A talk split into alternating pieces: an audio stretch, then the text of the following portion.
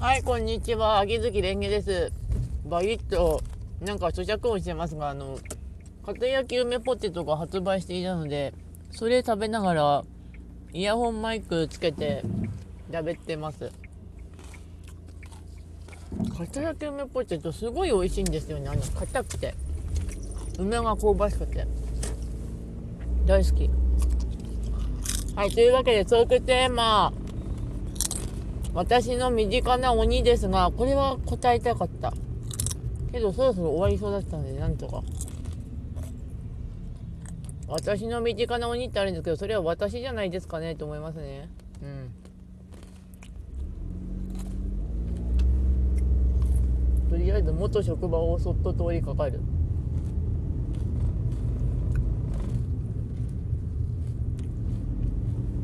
私じゃないのかなってまあ鬼っていうか私の中にいる鬼っぽい何かって感じなんですけども。それは確実にはにいるんですよね。なんかこうえぐいというか。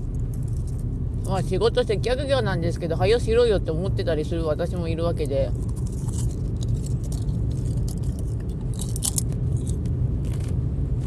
口に出したら確実にぶっ飛ばされるようなことは何度か思ってますね。あのいや接客するとはいいんですがあのレジがセミセルフなんですよ。うちのレジ半分ぐらい。あの入力はこっちでやってお客様がお金入れるってやつなんだけどお客さんあの絵が描いてあるのにお金の入れ方わかんなくて結構年取った人とかこうこうってやられるのすっげえイラつくんですよね。まあ教え込んであのこれこうやるんですよとやるんだけどね。うん。めんどくさいね。正直にそう思いますうん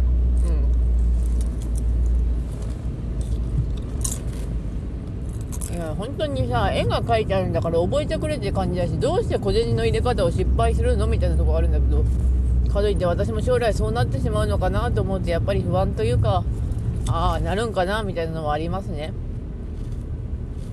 とまあそんな感じで。